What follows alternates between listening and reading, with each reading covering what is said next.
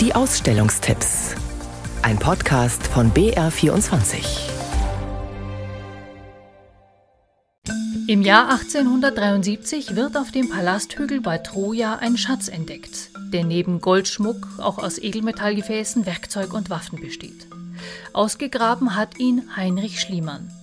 Er ist überzeugt, den legendären Schatz des trojanischen Königs Priamos gefunden zu haben. Schliemann bringt diesen und weitere Funde verbotenerweise außer Landes. 1881 schenkt er sie, Zitat, dem deutschen Volke zu ewigem Besitze, im Gegenzug für die Ehrenbürgerschaft der Stadt Berlin.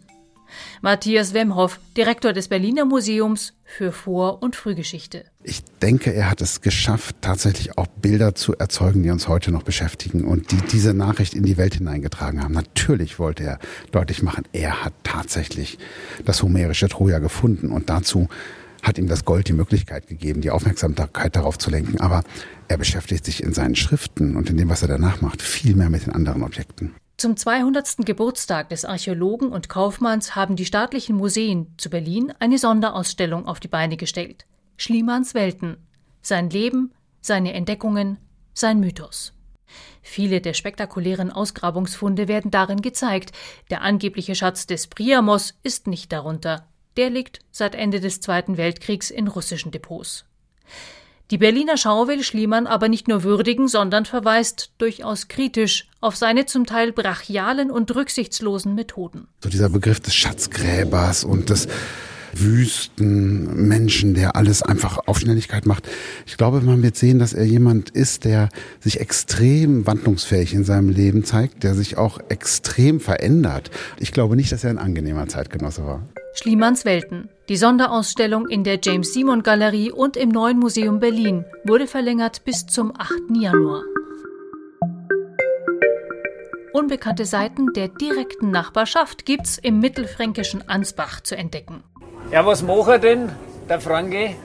Scheiferle, Karpfen, Wiedler, Bier, im Club, manchmal ja die Fette, aber am liebsten sein Roh. Findet Kabarettist Sven Bach. Was typisch Franken bedeutet, das will die diesjährige bayerische Landesausstellung näherbringen. Am Sonntag geht sie zu Ende. Auf den letzten Drücker lassen sich die großen und kleinen Unterschiede und Feinheiten der fränkischen Seele noch kennenlernen.